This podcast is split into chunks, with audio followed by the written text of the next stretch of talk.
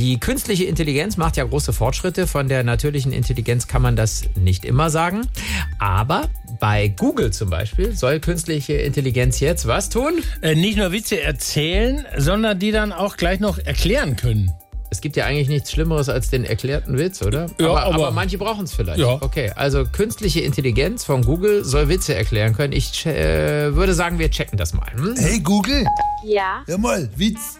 Sagt der Chef zum neuen Mitarbeiter, herzlich willkommen in unserer Teddybärenfabrik. Ich zeige Ihnen gleich einen Arbeitsplatz. Sie werden Augen machen.